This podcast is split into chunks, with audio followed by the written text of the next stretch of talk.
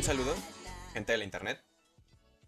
Mi nombre es Lenny Velarde y es un placer para mí darles la bienvenida a este espacio de reflexión y cotorreo que tenemos el gusto de llamar La máquina de coser. Y como todos los días me acompaña mi amigo Justin Arbizu. ¿Qué tal, Lenny? ¿Cómo estás? ¿Cómo te encuentras en este bello martes? Muy bien. ¿Y tú? ¿Qué tal? ¿Qué tal todo por allá?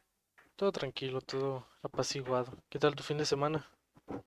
Uy, eh, estuvo pues a gusto, relajante, pero tuve una experiencia interesante, ¿no? Que es, me, pasó algo que creí que nunca me iba a pasar o que nunca iba a presenciar en este, en este bello país que tenemos llamado México. Y básicamente fue eh, ordenamiento vial. Gente organizándose por un bien común con sus coches. ¿No? Y. eh, o sea, básicamente yo el sábado tuve que salir por unos mandados y yo iba de copiloto. Y aquí en Guadalajara, digo, para la gente que nos escucha, eh, hay una calle que se llama Camino Real Colima, que está por el sur, el sur de la ciudad. Y pues yo iba en un carril, ¿no? En- iba de regreso para mi casa. Y eh, de repente eh, es, una calle de seis carriles, tres de un lado y tres de, de otro sentido, ¿no? De repente, pues tú ibas en el carril que te tocaba y ves que un carril eh, es de... eh, son carros viniendo en sentido contrario. Y que, no, y que de los otros tres carriles no vienen coches, ¿no? Entonces yo me saqué de, de onda, bien duro. Porque, pues dices, a la madre, pues ¿qué pasó? Tío, normalmente cuando están pavimentando o hacen cosas, hacen ese tipo de técnicas con tránsitos y con pero ahorita no había nada. O sea, estaban los, puro, los puros carros haciéndose desmadre de yéndose en sentido contrario. Más adelante me doy cuenta que hay un choque. Eh, y en mi mente digo, ah, va a haber un tránsito por ahí, eh, desviando el tráfico para pues no, eh, que no haya tanto desorden vial y, y hacer que esto fluya y avance. Pero avancé, avancé, avancé hasta donde ya el flujo estaba normal, que no se habían percatado todavía que había un choque más adelante. Y no había ningún tránsito en todo el trayecto. O sea, la gente, por, por así, por sus tanates, decidió, voy a agarrar otro carril para modificar el flujo vial y eh, para evitar más congestionamiento y pues para que yo pueda seguir avanzando, ¿no?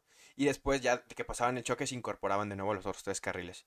Y la neta, eh, personalmente me pareció increíble, o sea que de manera colectiva la gente sola, sin necesidad de un tránsito, de una autoridad que les dijera, ay, hagan esto, eh, pues se pusieran las pilas y a pesar de que en teoría están eh, incumpliendo la ley porque se están yendo en sentido contrario, me- pareció una solución increíble de manera colectiva con la gente y digo, mm, yo ese día yo estaba fascinado, me sentía niño en museo de, wow, estoy presenciando eh, cosas increíbles, bro.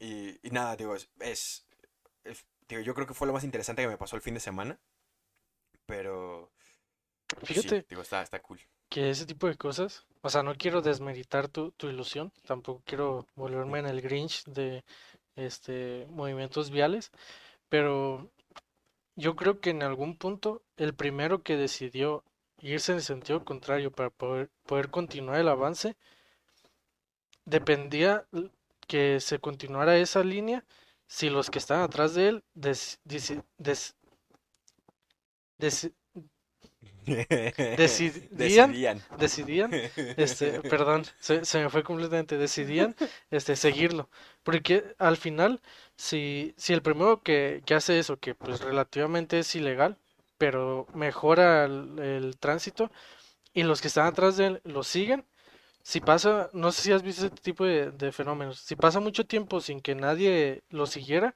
se detiene ese flujo, porque es como que de repente, si pasan, pon tú que cinco minutos en el que ya no pasaron carros por ahí, que es muy raro la verdad, porque, porque es Real a Colima, y Real Colima es, tiene un flujo bastante considerable de, de vehículos todo el tiempo. Si pasa mucho rato sin que ningún carro viera cómo se, se evitaban ese choque, se vuelve a, a atorar todo, ¿sabes? Pero me o sea, está, está bastante bien. Me, me alegra que por algún, por una ocasión en esta ciudad, en esta zona metropolitana, en este estado, no haya, no se hayan vuelto locos y en vez de ocasionar más choques, hayan logrado evitar ese, ese choque y ese tapón. Pero es bastante curioso que pasen fenómenos así, la verdad. Más que nada porque al final lo que necesitas es que alguien tome la batuta, por decirlo así, y decida que lo mejor es este tomar un todo un carril del otro sentido para continuar el avance, porque al final termina siendo mucha gente la que dice, "No, pues yo quiero avanzar." "No, yo también." "No, yo también." Entonces se hace un cuello de botella y nadie avanza, nadie pasa nada y ahí están todos quietos esperando a que eh, a que el choque se quite y obviamente es un proceso bastante lento, la verdad. Sí, porque en lo que llega el seguro y llega todo el mundo, se, se vuelve todavía más desorden. A, a mí lo que me sorprendió es que no hubiera, digo, como digo, la autoridad, porque normalmente es fácil que ellos digan, ah, Simón, por aquí se arma para descongestionar. Pero, eh, es la primera vez que yo veo, digo, también, no es como que tenga vivo eh, chorrocientos mil años, digo, tengo 22 y tengo como un, un año que casi no salgo, he salido muy poco con esto de la, de la pandemia.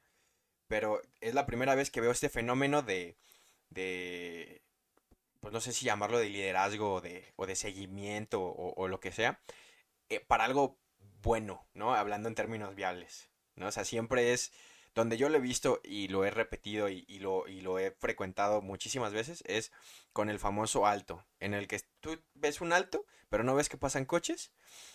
Y, y hasta las, la- las personas que están así en los coches se empiezan a voltear a ver entre ellos. Ujú.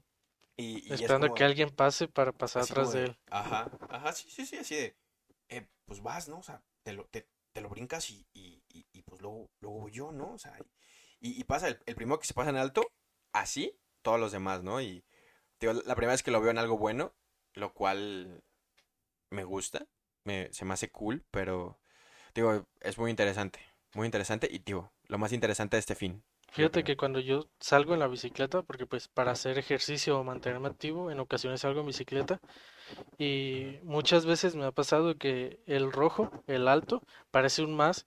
Párate si ves que te quieres parar, ¿sabes? Y más en, en algunas calles en específico, que es como de, ok, está en alto, pero si no pasan carros, pues no veo problema en, en pasarme.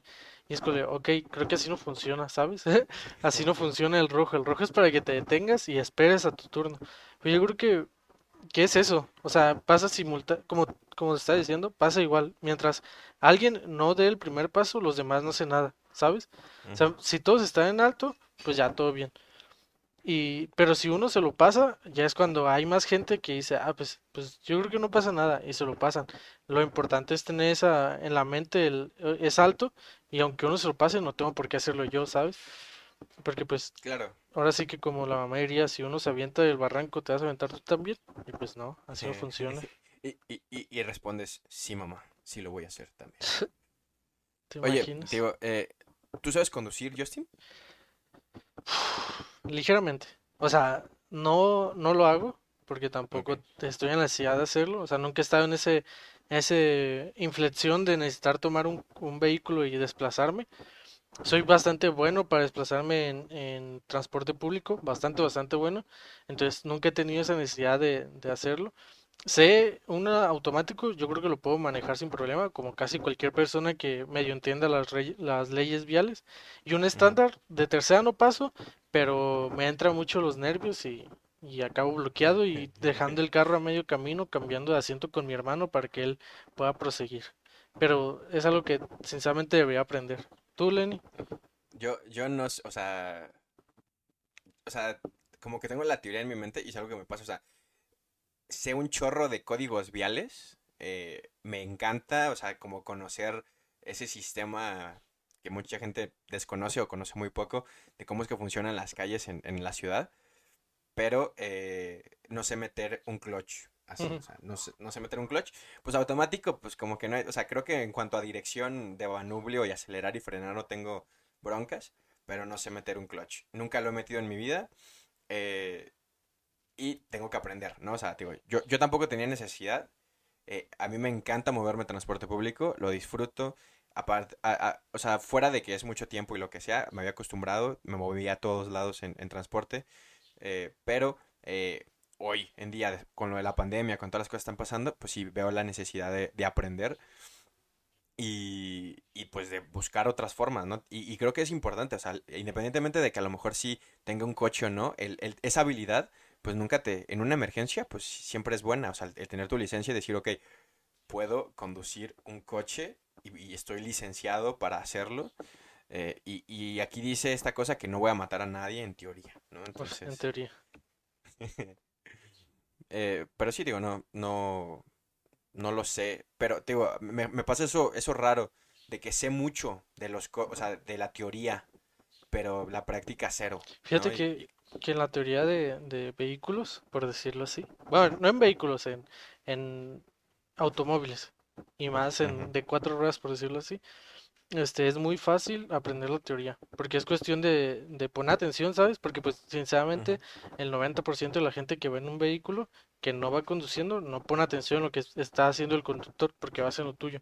Pero si tú sales con tus papás o así y, y pones po- un poco de atención en lo que pasa alrededor mientras alguien conduce, aprendes bastante rápido de cómo es la teoría y pequeños detalles que sinceramente no es necesario que alguien se detenga a explicarte, ah, pues tienes que hacer esto, aquello, aquí. Solo con observar, pues lo puedes lograr. Yo me acuerdo que cuando era más pequeño y veía a alguien conducir y veía que de repente o sea, estabas en un alto y de repente empezaban como a hacer que el carro pues volviera el movimiento, aún estando en rojo. Yo decía, pero es que ¿cómo saben que, que ya va a ser verde? O sea, no entiendo. Y, y en mi mente decía, o sea, estaba pequeño, decía, a lo mejor y todos los semáforos tienen el mismo tiempo, o sea, tú puedes, se pone en rojo y cuentas del uno al 10 y en el 10 ya puedes empezar a moverte. Pero realmente, si pones atención, te das cuenta que si volteas el semáforo de la casa, de la calle en la que cruza, ves que cuando se pone en rojo, pues lo más probable es que tu semáforo se ponga en verde después. Entonces, es algo muy simple que, que con observar, este, logras esa parte, ¿sabes? A, a mí me pasaba similar, o sea, yo también, o sea, pero no, no como tratando de adivinar cuánto tiempo, pero yo, yo de, yo de niño contaba el tiempo que duraba el semáforo en rojo. Porque no me acuerdo quién, si un tío o mis papás me habían dicho que todos los semáforos tenían que durar el mismo tiempo, lo cual es falso, o sea, Muy falso. que duran más o menos. Y, y en mi afán investigativo de decir, "Ah, no creo, eh, yo cada semáforo me paraba y contaba los segundos. O sea, estás hablando de un niño de 8 años, ¿no? O sea, ni, ni contar segundos yo creo que sabía bien. Entonces, eh, así me entretenía y, y hubo un momento, digo, yo vivía en otra ciudad, en Tijuana, eh, en que había, yo, yo sabía exactamente lo que duraban distintos semáforos del trayecto de mi casa a la escuela. O sea, ya sabía, o sea, eh, un minuto 15 segundos, dos minutos con cuatro. Y es información que, digo, si no han cambiado las programaciones, estoy seguro que puedo regresar a esas nuevas rutas y, y, y decirte, ah, este dura tanto. Pero, pero es ese como información basura retenida en la memoria RAM de mi cerebro que no me va a servir para nada nunca. Pero como la aprendes muy niño y, no sé por qué rayos, pues ahí está, está guardada, ¿no? Y ahorita que estábamos platicando de esto y dijiste, me acordé. O sea, ahí se reactivaron esas partes de mi cerebro donde estaba almacenado ese desmadre. Pero es muy gracioso, o sea, como las cosas que puedes llegar a almacenar en tu cabeza, que son basura, entre comillas, a lo mejor te sirven para algo, pero eh, pues que realmente es información que no es útil. Y yo siento, o sea, yo, yo creo, no tengo idea de la neurociencia, pero que hay como un límite de capacidad de cosas que puedes recordar en tu cerebro, ¿no? Entonces, para mí están guardando, están eh, ocupando espacio que a lo mejor podría eh, tener otras cosas más útiles o interesantes, ¿no? Me sacaste dos hilos y no sé cuál tirar primero. Así que tiraré de- del más sencillo y ya lo, si volvemos al otro, pues tiramos de ese también. Hablando de información basura, ¿sabes nombres de calles? O sea, no de tu calle, porque está bien, ni el de tu abuelita, porque también, o, o no calles tan famosas, sino el decir, ah, voy a ir a, a tal lugar en Guadalajara que está en este- este- entre esta calle y esta calle, y llegas por esta calle y esta calle. Porque yo sé llegar a lugares, o sea, yo me puedo, si me dices, ve a tal lado, es, puedo llegar sin problemas, pero si me explícame en calles cómo llegar, ahí yo no puedo, o sea, yo no puedo en, absoluto. Y mi papá es una persona que si le dices, ah, quiero ir a esta calle, te dice por dónde irte sin problemas. ¿Tú tienes esa, esa memoria de, de guardar nombres de calle o también es de, de sé llegar? No sé cómo se llama aquí, pero sé llegar. De algunas calles. O sea, creo que sí hay zonas, o sea, colonias en la ciudad que te podría mencionar todas las calles, viendo el mapa o, o sabiendo a dónde te quieres dirigir exactamente. Eh, colonias, por ejemplo, alrededor cerca de la prepa, cerca de las colonias de casa de, mi prepa abuelita, mi colonia, ajá, prepa 5, digo que es la prepa a la que fuimos Justin y yo, de Guadalajara. Otra vez gente que nos escucha. eh, eh, y, y, de otros lugares, ¿no? O sea, lugares donde he pasado mucho tiempo, eh, pues sí, sabría decirte las calles, pero la realidad es que no, y, y, y, como que no lo uso porque existe Google Maps, Justin, o sea... Pues sí. La, la, última vez que yo tuve que preguntar cómo ir a un sitio, yo creo que fue nunca. O sea, realmente, o sea, desde que yo me tuve que mover, eh, pues ha existido Google Maps y yo siempre lo he usado. Eh, y a mí se me hace súper útil. Fíjate, voy a tirar del otro hilo, que es uh -huh. eso de, de, la información. Yo creo que tu mente tiene una, una capacidad de almacenar información sin correlacionar cosas. Porque no es lo mismo este, guardar el color favorito de alguien en tu memoria que guardar, un, guardar información que no tiene relación a nada ni a nadie, ¿sabes? Porque yo siento que cuando relacionas un tipo de información con algún evento o alguna persona, es más fácil recordarlo. Yo tengo un superpoder que te lo voy a confesar a ti y a nuestra audiencia, que es la, el poder de recordar una cara si ya la vi más de tres veces. Entonces, si, si yo he visto a alguien más de tres veces, yo sé que lo conozco. Independientemente si esas tres veces fueron hace cinco años, yo sé que lo conozco de algo y sé que, que y puedo, si lo puedo relacionar a algo, tengo información de esa persona aunque hayan pasado cinco años. Y es algo bastante wow. curioso porque es útil en muchas partes, en muchas ocasiones. Los nombres, a lo mejor sí me cuesta un poco este trabajo. En algunos casos puedo decirte nombres completos de personas y en otros apenas si me acuerdo de su primer nombre. Pero es un superpoder bastante curioso porque eso hace que, por ejemplo, yo trabajé eh, vendiendo productos de limpieza con un señor que vive por mi casa durante bastante tiempo. Y ese señor a la semana tiene sus rutas, entonces tiene sus clientes frecuentes y llegó un punto en el que si yo veía a esa persona en, por la calle en algún lado, yo podía decirte dónde vivía. ¿Sabes? O sea, es eh, ese punto en el que dices, quizá no está tan cool que tenga ese poder, pero tener esa facilidad de decir, eh, esta persona vive en este lugar, aquí, aquí o aquí. Y es información que puedo guardar porque ya ligué esa cara al lugar en donde vendía, le vendíamos cosas. Entonces yo puedo ver a alguien y decirle, ah, tú vives aquí o así, o, o, a veces guardar información muy extra de esa persona, pero porque mi mente es capaz de ligar su rostro con un lugar o una acción, ¿sabes? Uh -huh. Y un nombre y, un comportamiento. El nombre a lo mejor no tanto, pero sí. Sí, o sea, vas generando conexiones, supongo que neuronales, y, y haces, y creas bloques de información en tu cerebro. Yo, yo desconozco muy cañón, digo, me gusta el, este tema del cerebro y cómo funciona. Desconozco cómo es, pero a mí me suena como que, pues eso, hay, hay capsulitas de información y hay una red entera, entonces, si, la, si hay un camino más fácil para llegar y obtener la información, pues más fácil la obtienes. En cambio, si, si es difícil acceder a ella, eh, pues te va a costar más trabajo re recordarla. Y ahorita que, que decías esto, digo, bueno, un superpoder muy cañón, la neta, o sea, sí. y, y, no, y no sé si, o sea, a lo mejor no es un superpoder y simplemente tienes las capacidades neuronales de una persona sana, porque pues estamos muy distraídos.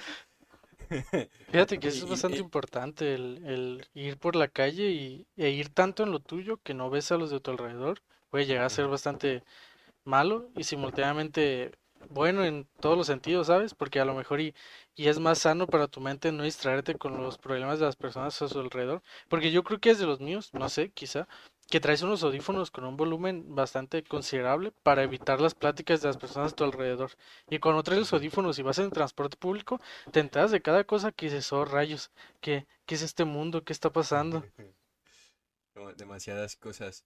Yo, yo, si no traigo los audífonos, normalmente me dormía. O sea, había de dos sopas.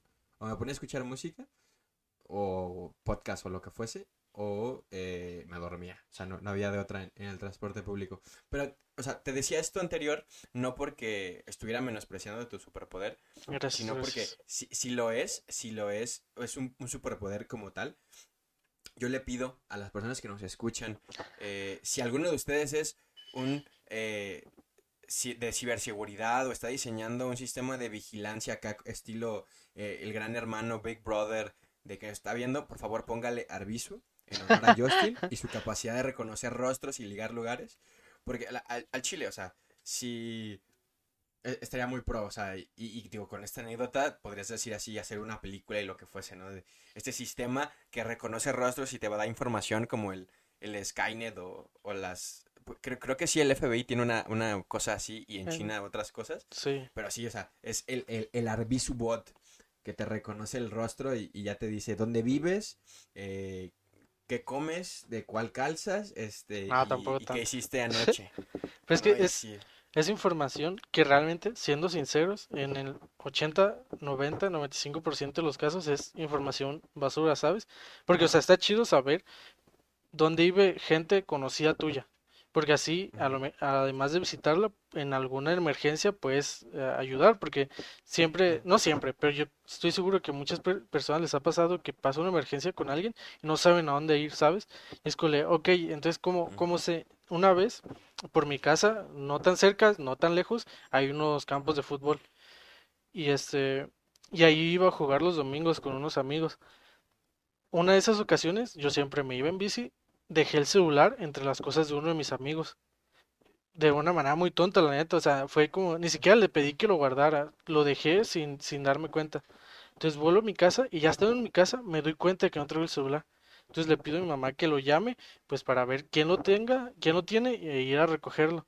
Y llaman, pero pues como persona cuerda, sensata y que tiene todo en orden en su cabeza, tenía el celular en silencio porque siempre tengo el celular en silencio. O sea, a menos de que sepa que alguien me va a hablar, siempre tengo el celular en silencio. Entonces mis amigos no escucharon. Entonces dije, me regreso todo ese trayecto, intento encontrarlos y si están ahí, pues les pido el celular. Todo esto, o sea, yo ya había ido y venido una vez. Había jugado un partido de una hora de fútbol. Entonces iba a volver a ir. Me fui otra vez, llegué y ya no encontré a nadie. Y dije, no manches, ¿y ahora qué hago? Me regresé por el camino por el que ellos iban, porque yo en la bici me iba por la avenida, porque se hacía mejor. Y ellos iban como de esos típicos callejoncitos que te sacan a otro sitio, acortando camino. Entonces me fui por ese camino y no me los topé. Entonces dije, ¿qué hago? Porque esos, a ellos no los veía hasta el siguiente martes o hasta el siguiente domingo. Y no había forma de comunicarme con ellos, porque pues si tenía sus números están en mi celular. Entonces me acordé que una vez pasamos cerca de la casa de uno de ellos y un amigo me dijo, ay, vive él.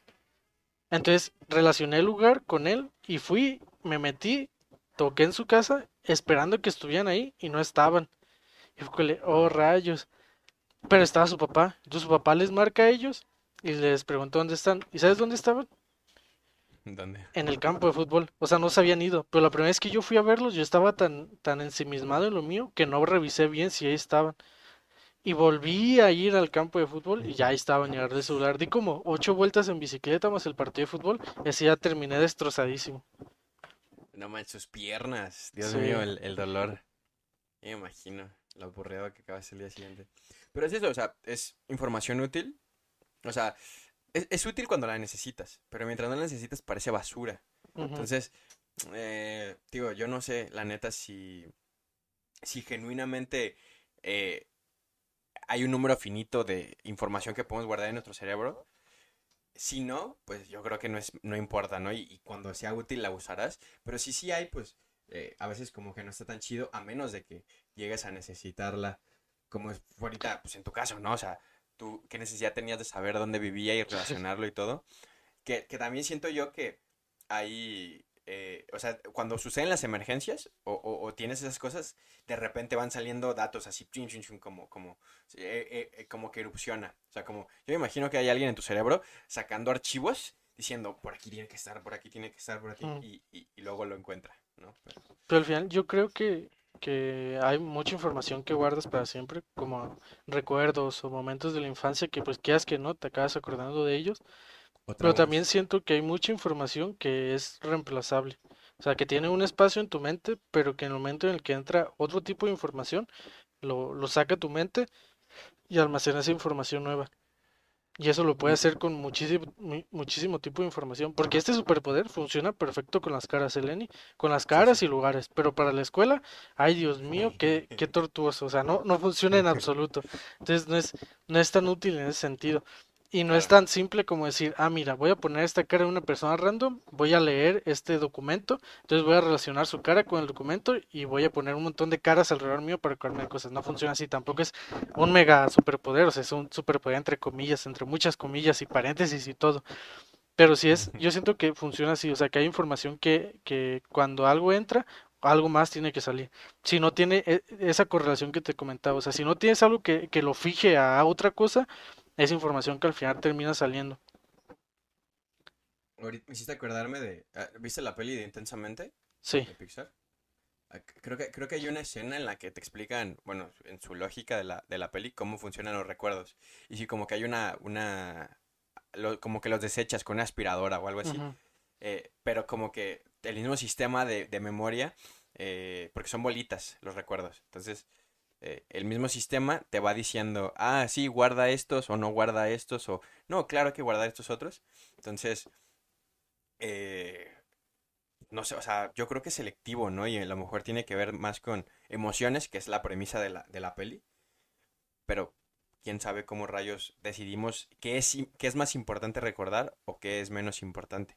Pues fíjate que me acabas de recordar que hay una enfermedad, bueno, no sé si cuenta como enfermedad, hay un trastorno, algo por el estilo, hay una disculpa a cualquier psicólogo que nos esté escuchando, lamento no tener el, el, el nombre correcto de este caso, que hay gente que si tú le dices eh, 7 de julio de 1998, es capaz de decirte la ropa que, que está usando, las personas con las que habló, las cosas que hizo ese día, la, y, y enlistarte todo lo que pasó en ese día. O sea, que recolecta toda la información de cualquier día de toda su vida. Porque siendo sinceros, si yo te pregunto, ¿qué hiciste este día? No, este día no, este no.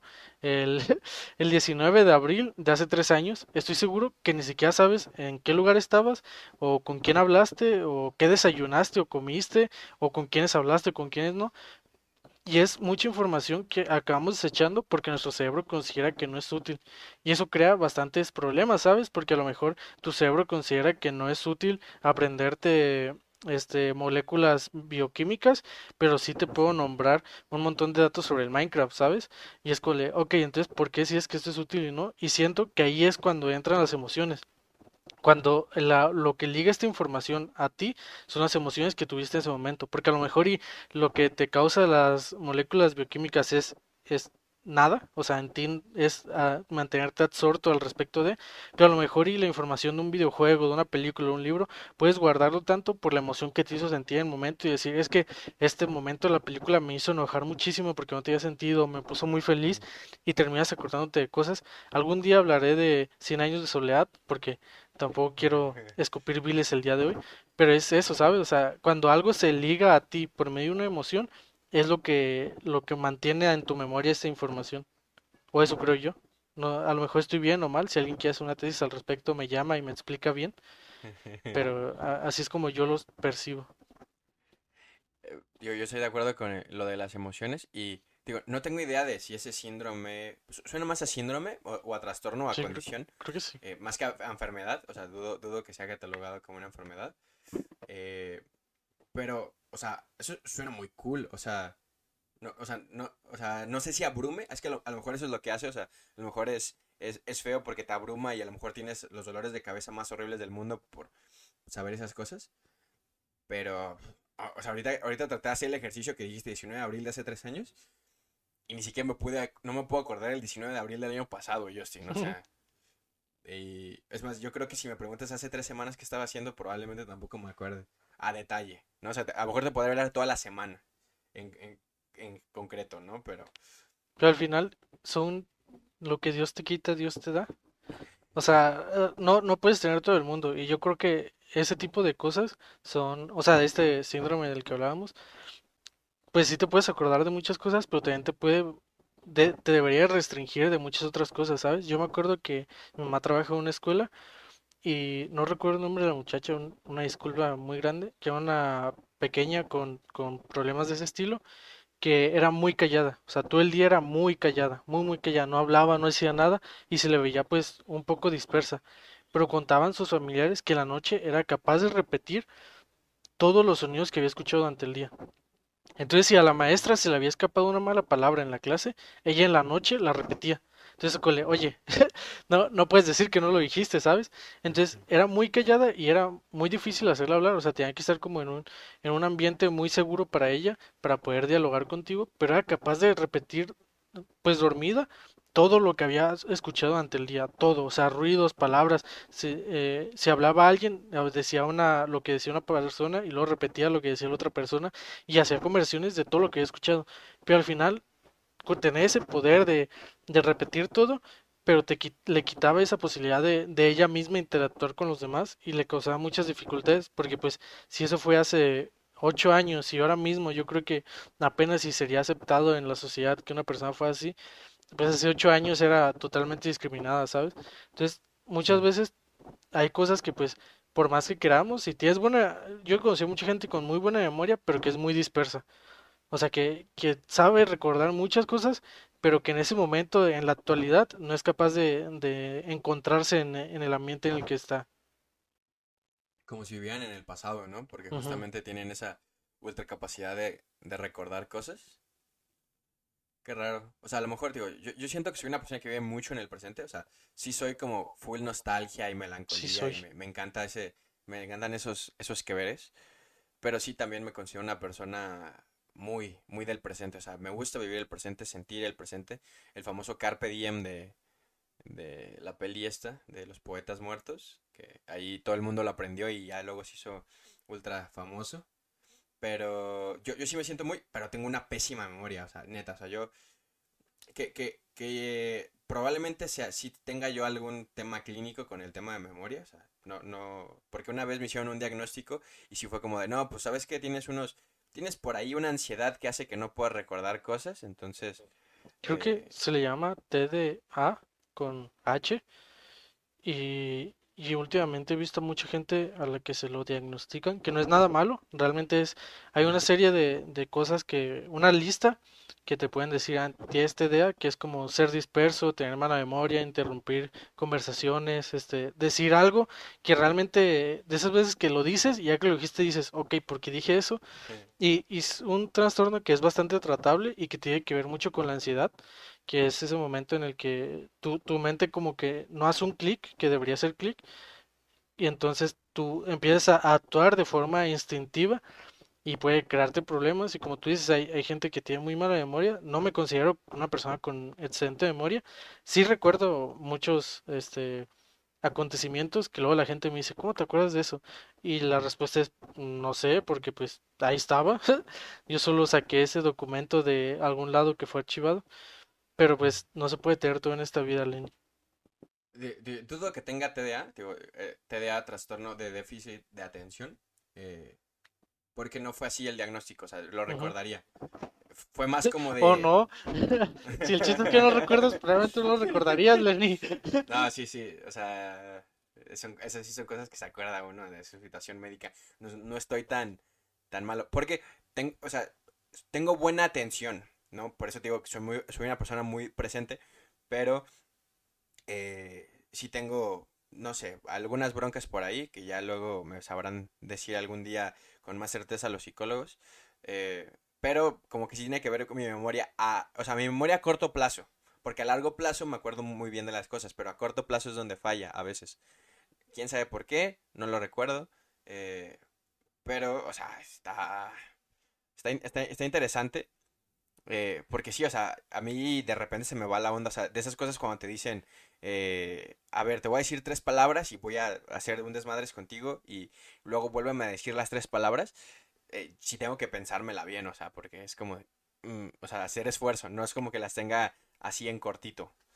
Entonces, yo creo que sí, a lo mejor ahí me, me, me, tengo el cerebro chueco, ¿sabe? Y Lenny, ¿qué, ¿qué, es el tema que tienes el día de hoy para platicar con nuestros au, audio escuchas? Pues, ¿Es podcast escuchas? Podcast, no sé cómo o, se diría. ¿cómo, ¿Cómo los vamos a llamar? Porque tampoco son radio escuchas, porque no estamos en radio. A menos de que nos pongan sí. en su vehículo, pero creo que sería un número muy pequeño de gente. Sí, o sea, yo, yo los llamaría podcast escuchas, ¿no? Porque pues... Suena son... bastante mal, la verdad. No suena a palabra real. Eh, ¿Podcast escuchas, no? ¿No te gusta? No. Bueno, pues, Eh, nuestros, nuestra audiencia, nuestra audiencia, muy bien, sí. Luego, luego, les pondremos nombre, ya que tengamos más gente escuchándonos. Seremos el army de algo. No. se hacen llamar las, los, las de BTS. Eh, hoy, bueno, te ya como tratando un, tema así como tal, eh, traigo eh, una sección que me gusta mucho que se llama Cosas que Lenny no sabe, pero no las sabe porque no las ha investigado. Entonces, es básicamente, son, son pensamientos que a mí me llevan de repente, todos los días, que digo, ah, caray, porque esta cosa es así, pero que lo dejo en la, en la obviedad, ¿no? Digo, pues, ¿para qué quieres saber? Hasta que no lo investigo y digo, oh, eh, está cool, ¿no? Y digo, el primero que, que traigo yo hoy aquí, digo, a, preguntar es, ¿por qué se le dice castellano al español? O sea, ¿por qué la gente dice, ah, hablas, sí, sí, sí, o sea, hay un, hay un lugar en España que se llama Castilla. Y es por eso. Pero ¿por qué? O sea, porque hay otras, hay otras ciudades y otras comunidades en España, ¿no? ¿Tienes la respuesta eh, o te doy mi teoría? No, quiero, quiero escuchar primero tu teoría. Ok. Este, hasta donde recuerdo, España no siempre fue unida. O sea, España no ha sido España por siempre. Y antes era el reino de, de Castilla y otros reinos. Creo que eran otros dos reinos. Entonces, estos reinos pertenecían al mismo rey, aunque fueran separados. Entonces, llegó un punto cuando el rey muere, le deja un reino a uno de sus hijos y el otro se lo deja al otro de sus hijos. Y a lo mejor muchas personas no lo saben, pero en España tienen muchas lenguas. O sea, prácticamente cualquier comunidad autónoma en España tiene una lengua propia. El valenciano, el, el, gallego. El gallego en Bilbao tiene el vasco. Entonces, estas secciones, por decirlo así, de España, tuvieron cada uno un rey y uno de ellos era el reino de Castilla. Y ahí se fue donde se forjó, hasta donde tengo entendido, el español antiguo, que no es nada parecido al español que hablamos hoy en día, sino que es un español bastante más, este, ¿cómo decirlo? Como, pues del español antiguo, que si lees el Quijote en sus orígenes, pues tiene un sonido bastante distinto al, al que es una lectura de un Quijote traducido. Y según yo, de ahí parte el castellano, el reino de Castilla, que fue como el, por decirlo así, el idioma irónicamente, más fácil de, de, que las personas escucharan y hablaran. Ok, acertada tu teoría, ¿no? O sea, yo también como que iba intuyendo, intuyendo, no, sé cómo se dice. Ya andamos trabadísimos, ¿eh? Sí, sí. Ninguno los dos damos una diciendo palabras. Intuyendo, bueno, estaba o sea, yo también creía que la onda era por allá, ¿no? Por el reino de Castilla.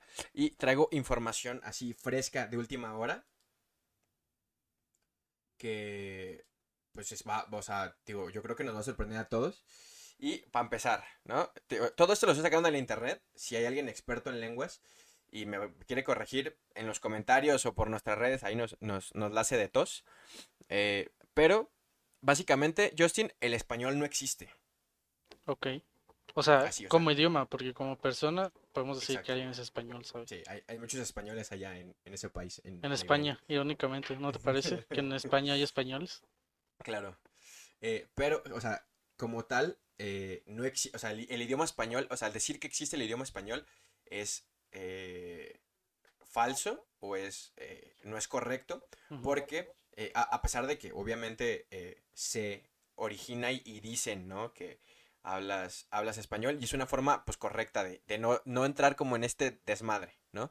Y es justamente porque en España existen muchos eh, lenguas romances, ¿no? Está, el, como decíamos, el gallego, el catalán, el euskera, el vasco eh, y está el castellano. Y el castellano es el idioma oficial eh, en España, ¿no? Pero pues, obviamente por cuestiones pues como más como eh, fáciles, pues en lugar de decir que hablas castellano, pues hablas eh, español, ¿no? Entonces, es...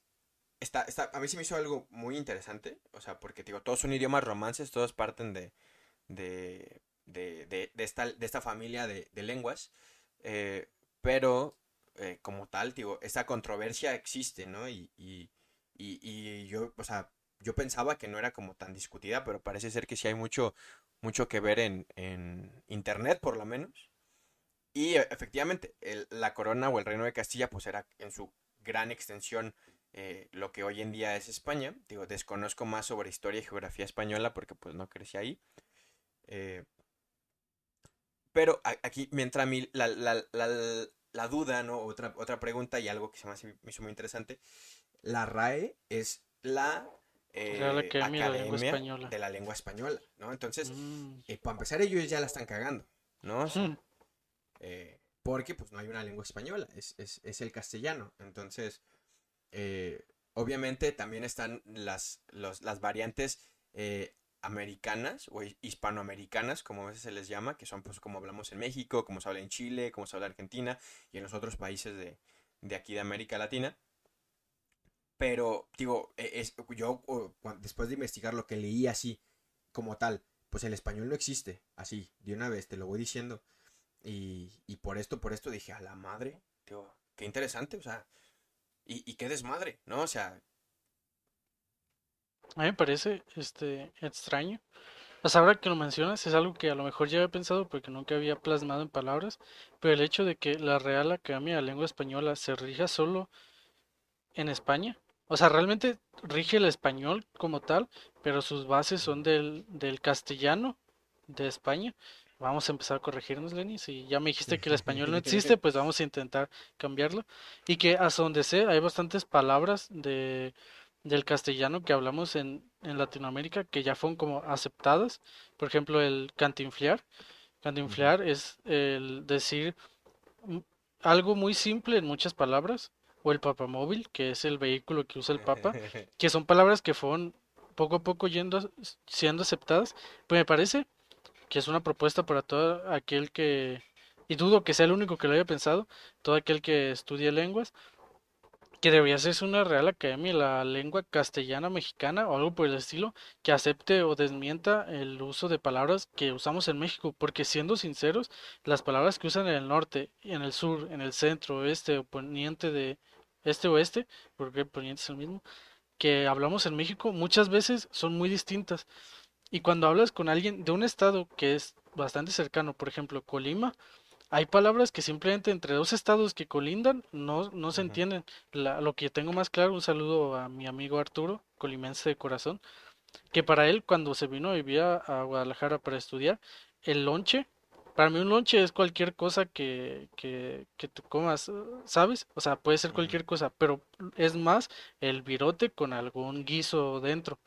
Y para él eso es una torta. Entonces era como muy distinto y luego nosotros usamos torta ahogada para, para las tortas ahogadas, pero solo para eso, o sea, para mí una torta es una torta ahogada y para él una torta es eso, o sea, un virote, un bolillo relleno de un guiso. Y se le hacía muy extraño, te acaso acostumbrado obviamente, pues te hablo de alguien que vive en un estado muy cerca de Jalisco, un estado en el que cambiamos ciudadanos muy frecuentemente y que solo en ese, eh, en ese extremo son palabras muy distintas. Imagínate, desde el norte de México hasta la punta de, de Argentino-Chile, creo que es Chile el que termina el continente, hay tantísimas palabras que se usan de tantísimas formas que siento que cada país debe tener su academia de, de lengua, ¿sabes? Yo, tío, yo con esto tengo dos hilos de los cuales quiero continuar la conversación. El primero es, yo, yo opino lo mismo, y, y aquí, digo, ojalá algún senador me esté escuchando yo tengo una propuesta de ley, vamos a crear el Instituto de la Lengua Mexicana, ¿no? Y, que chinga su madre la América también una vez. Eh, porque sí, o sea, necesitamos... Saludos a los americanistas. Eh, sí, disculpen, yo tengo muchos amigos americanistas y saben que es de cotorra. Eh, Ajá. Pero necesitamos una manera de... o sea, ya, ya, ya sabiendo que no existe el español, digo, bajo esta premisa que les estoy hablando que encontré en internet, eh, que quieras que no, el decir esta premisa que encontré en internet es como querer afirmar algo sobre algo invisible, ¿sabes? pero supongamos que quien sea que te haya contado que el español no existe está en lo correcto y tiene sus bases. Prosigue, Lenny. Eh, ah, yo propongo que dejemos de llamar español al idioma que hablamos en México, la lengua oficial, que luego hablaremos sobre que probablemente tengamos que oficializar otras lenguas en México. Ese es otro tema que algún día me gustaría tratar y, mandar aquí a, este podcast. Pero eh, que la lengua oficial ya no sea español, ni sea castellano, eh, sea eh, mexicano. O sea, nosotros que hablamos, pues hablamos mexicano, hablamos mexa, así mero. Y eh, abro la invitación a nuestros amigos latinoamericanos, eh, Chile, Argentina, Bolivia, Paraguay, Uruguay, eh, Salvador, que hagan lo mismo. Ah, sabes, yo, yo hablo, yo hablo, yo hablo salvadoreño, hablo tico, hablo chileno, hablo che boludo, o sea, no sé, pónganle un nombre así chido. Porque yo genuinamente no le pondría mexicano al idioma, le pondría como mexa, o sea, hablo mexa. y, y digo, digo, de verdad, eh, si algún día soy senador o conozco un senador, digo, esa propuesta de ley tiene que estar ahí, tiene que hacerse la neta, o sea, y digo, es, ese es un hilo que quiero por ahí cerrar, digo, fuera de las opiniones que tú nos quieras comentar, Justin. No quiero pues indagar más. no, me parece bien. Si algún día es senador, ojalá no sea tu única propuesta, la verdad. porque, uff. porque, porque como que, como que todo tu plan que se base en, en eso, pues como que no está eh. chido, ¿no? Eh, y, ah, bueno, y también, digo, cambiar el nombre, que ya no seamos Estados Unidos mexicanos, que seamos México como tal, pero esos son otros temas. Y el, el del otro que quiero tirar, que a mí me parece muy importante, es eh, torta y lonche, ¿no? Es un debate, creo que... Eh, ¿Torta y lonche solo México o torta y lonche como idioma castellano? Porque es un, se, se amplía este debate si lo haces así, ¿sabes? torta y lonche eh, son cosas distintas, ¿no? Y yo, genuinamente, eh, soy una persona que a veces su cerebro funciona de formas muy extrañas, pero tengo toda una teoría lógica detrás de por qué una torta es una torta y por qué una, un lonche es un lonche, ¿no? Y es epistemológica y tiene bases filosóficas y lingüísticas eh, y todo, ¿no? resumirlo. quiero, quiero platicártelo, la voy a resumir. Muy bien. Eh, y quiero también compartirla con todas mis redes. Y como esto tengo otras, ¿no? Pero ya luego empezarán esos temas. Tengamos, tendremos la oportunidad de, compartirlas. Pero mira, ok. Lonche. Lonche, estoy 100% seguro que viene de la palabra lunch de Estados Unidos. Ok. ¿No? Entonces, un lunch eh, es la manera de llamar a una comida. Eh, que está entre el, pues desayuno y, pues la comida como tal, ¿no? O sea, te echas tu lunch, una merienda podría llamarse en ese estilo, ¿no? Entonces, eh, en México, principalmente en, Jalisco, el, el lonche lo utilizamos pues para hablar de esa merienda cuando es comida en un, en un bolillo, ¿no? Hay, hay, casos particulares en los que, ah, es mi lonche y hablas simplemente pues, de la merienda de alguna manera, ¿no? Pero, mi lunch también se usa pero eh, particularmente estoy hablando de cuando nos referimos a el bolillo, ¿no? Entonces, para mí, el lonche es eh, un bolillo con un guisado y verduras o cualquier otra cosa adentro. ¿Vale? Entonces, cuando tiene más de un elemento dentro del bolillo, o sea, jamón, eh, lechuga, jitomate o otra cosa, o tiene un guisado, cebolla, eh, cilantro, etcétera, ahí e, ese, ese, esa variedad de elementos le dan el, la connotación de lonche. ¿Vale? O sea, eh, habla de que tiene muchos elementos. En cambio, la torta eh, habla de un bolillo con un único y solo elemento dentro. ¿Vale? Entonces, una torta de frijoles es un bolillo con puros frijoles adentro. Ok. Si le agregas queso ya es lonche.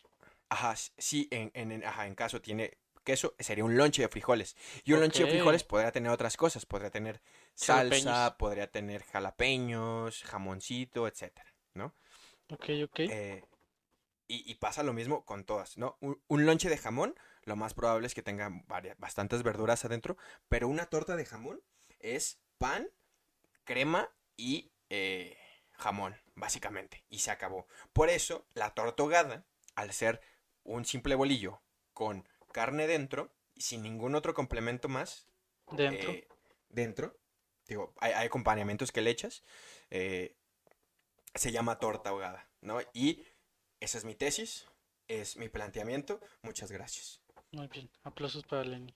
Me parece un tanto lógico. También tomamos en cuenta que es parte de las costumbres de. Entonces, en, en Guadalajara tenés decir un lonche de, de frijoles, aunque solo tenga frijoles. Y muy probablemente en las tortas de jamón del chavo no fueran solo con jamón. Y Claro. creo que es más cuestión de costumbres que otra cosa, pero me parece bastante lógico que sea de ese estilo.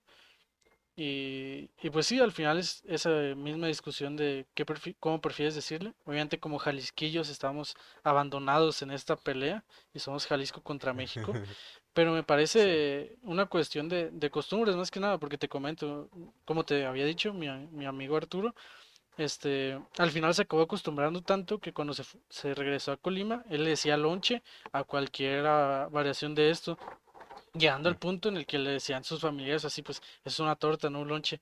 Y, y ya él se cansó. O sea, ya dejó de pelear en algún punto tanto con los jaliscienses como con los colimenses y pues le dijo de la forma en la que él prefería. Pues sí, supongo que es más cuestión de costumbres que otras cosas y de cómo tú prefieres decirle algo. Pero pues si desde niño te dicen que el, el lonche es esto, pues obviamente tú le vas a seguir diciendo lonche a menos de que te cambien esa ideología de una forma correcta y adecuada. Digo, yo, yo, sé que, eh, no, o sea, no, no estoy incitando a una guerra lingüística, ni, ni nada por el estilo, ni, ni a una independencia eh, De Jalisco por el nombre de de... Jalisco en nombre del lonche y la torta. Eh, pero los invito, digo, queridos podcast escuchas, y a ti, Justin, también, digo, no sé cómo tú lo veías, a que utilicemos las palabras, eh, pues adecuadamente, ¿no? Digo, si les gustó mi, mi lógica de torta lonche y les parece adecuada, pues utilícenla, ¿no? O sea, para mí está cimentada lógicamente, ¿no? Y para mí, eh, así es como, como llamo a las tortas y a los lonches. Y tratando de, de, de converger, ¿no? Todo este desmadre que hice. Si tuviéramos un instituto eh, de la lengua mexicana o de la lengua mexa, estos debates podrían llevarse con mayor formalidad y con mayor eh, bases. bases y certeza para eh, poder definir esas palabras raras y estos debates eternos que tenemos en nuestra querida cultura, ¿no? Y como este, hay muchísimos otros, ¿no? Que me gustaría no mencionarlos, digo, para que en otros episodios y en otras ocasiones, si llegan a aparecer y empieza a haber otros hilos, pues también podamos mencionarlos, ¿no? Porque creo, creo que es algo muy presente y muy grande en nuestra cultura, como en el mismo país, ya ni siquiera hablo de otros países, eh, dos palabras significan lo mismo, o hay formas, o, o una palabra eh, significa eh, dos, no, pues eh, es lo mismo, sí, iba a decir exactamente lo mismo. Sí, o sea, está, está bien. Igual es cuestión de, de tener más perspectiva con respecto a, a otras personas, mi, a otros estados más que nada. Pero, por ejemplo, mi hermano, este, uno de mis hermanos, por su trabajo, tiene que viajar a otros estados y ahí, pues, trabajar en tales estados. Y a veces nos cuenta de sus eh, aventuras siendo un jali- jalisquillo en otros estados. Y es bastante curioso cómo la perspectiva de muchas cosas cambia con tan solo explorar un poco más allá. Un ejemplo, en Aguascalientes, no sé si alguna vez has ido Aguas- Aguascalientes, tiene tres anillos periféricos.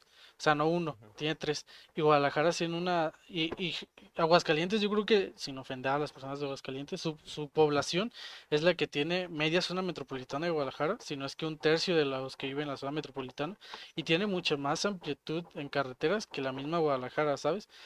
Entonces es cuestión de salir un poco más, que pues ahora mismo no estamos muy en, en esos movimientos ni en esa capacidad de explorar. Ojalá pronto se pueda y, y mucha gente explore lugares nuevos y aprenda cosas nuevas, pero es más cuestión de eso, de, de ver y de, de convivir, porque pues quieras que no, una cosa es el idioma, porque el idioma tal cual te, te cambia la, la perspectiva, y otra cosa es el acento, porque hasta el acento hace que una misma palabra tenga una connotación muy distinta.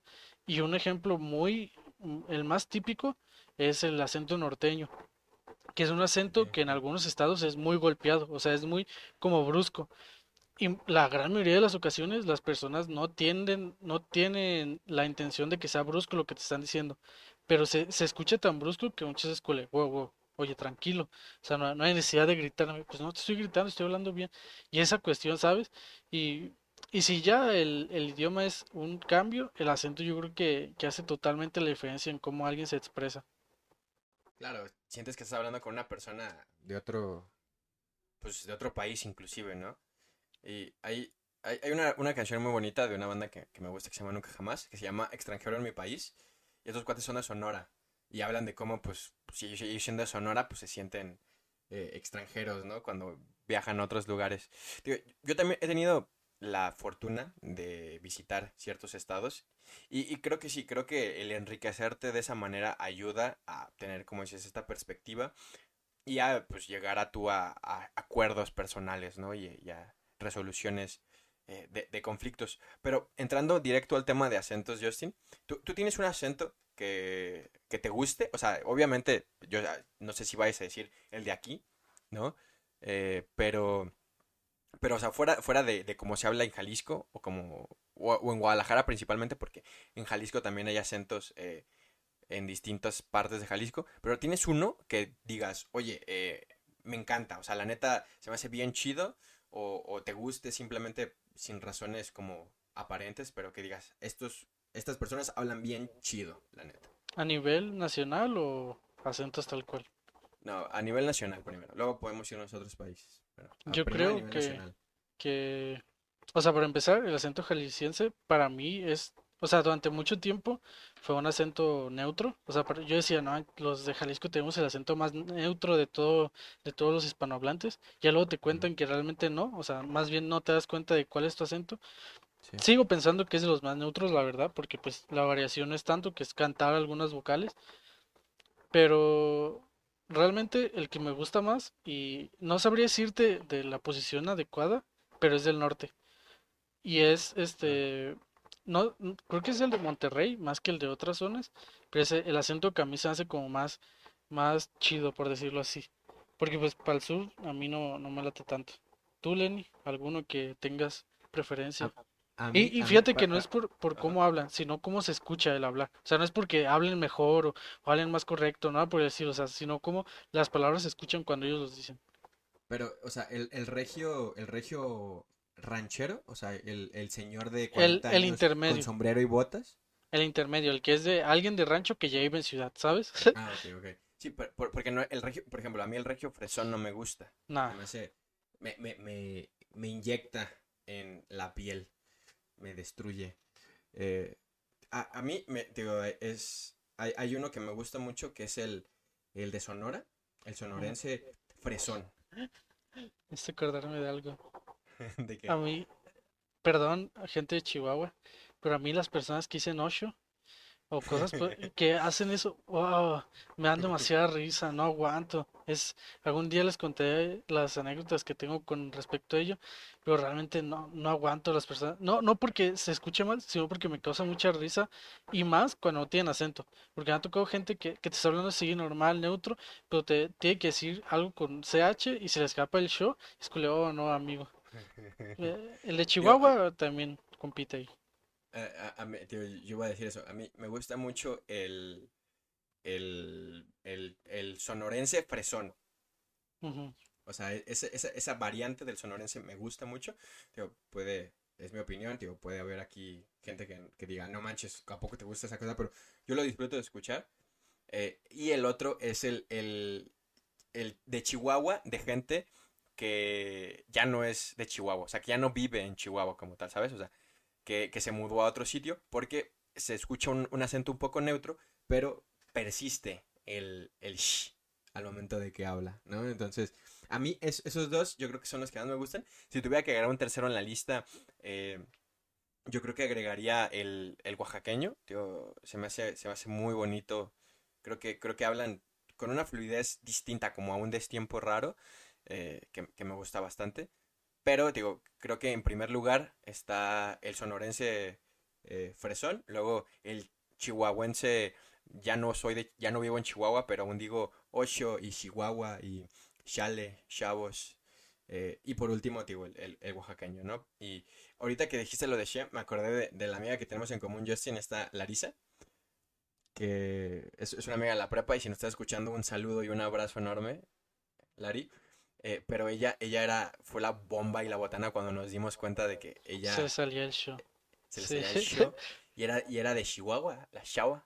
Entonces, Porque tiene, eh, tiene eso, o sea, un, un acento muy neutro, o sea, que tú no podrías decir que es de otra parte que no sea de Jalisco, pero que en el momento en el que se le sale el show o el chihuahua o cosas así, es demasiado, ah, en ella tierno porque tiene la voz muy aguda, pero sí. también es bastante cómico. Y así que Eh, invitamos a nuestro, a nuestra audiencia que nos comente tanto en el video de YouTube, si lo están viendo en YouTube, o en nuestras redes sociales, si están viendo en Spotify, porque pues Spotify no te permite comentar sus acentos preferidos y quizá alguno que no les guste tanto. sí, que les choque, porque a mí me puede pasar. Creo que yo no tengo ninguno, o sea, hay gente que el chilango, pero a mí, a mí no me, no me molesta realmente. Pero creo que es como el que más odia a la gente. Pero así yo, yo que odie no tengo ninguno, realmente. Mm, Muy bien. ¿qué te parece si vamos apagando esta bonita máquina de coser? Nos sentamos a apreciar nuestra obra un día más y agradecemos a las personas que nos han escuchado tanto la semana pasada como esta semana. Esperamos su feedback totalmente. Si tienen algo que comentar, eh, háganoslo saber tanto en nuestra Instagram como en nuestro canal de YouTube, en algún comentario que gusten comentar, valga la redundancia algo. Y agradecemos cualquier tipo de, de feedback que nos quieran eh, brindar y muchas gracias por escucharnos. Eh, digo, síganos, estamos en todos lados como La Máquina de Coser, en YouTube y en, eh, en Spotify. Y en Instagram estamos como máquina.coser, porque la máquina de coser ya estaba ocupada, Triste. entonces pues eh, chinguen a su madre, dominen fotos. eh, y que, no, pues es que, es que a mí me da rabia cuando veo, veo users que no tienen, eh, o sea, que publicaron hace tres años y ahí tienen abandonado y es como, bro, yo me quería llamar así, pero bueno. Eh, digo, los invito a que nos sigan por ahí, a que nos comenten todo, también, yo, y a que nos sigan a nosotros también, digo, a veces subimos más cositas personalmente. Eh, yo soy, yo estoy como Lenny-bajo, eh, no, Lenny.bp en todos lados, o Lenny-bajo en, al- en algunas otras redes. Eh, pues ahí, ahí si me quieren seguir a mí, pues adelante, ¿no? Y Y a mí cuando reviva mis redes sociales vendré a comentarles cuál es mi red social para que también me sigan. Muchas gracias y nos vemos la siguiente semana. Nos escuchamos. Adiós. sale, bye.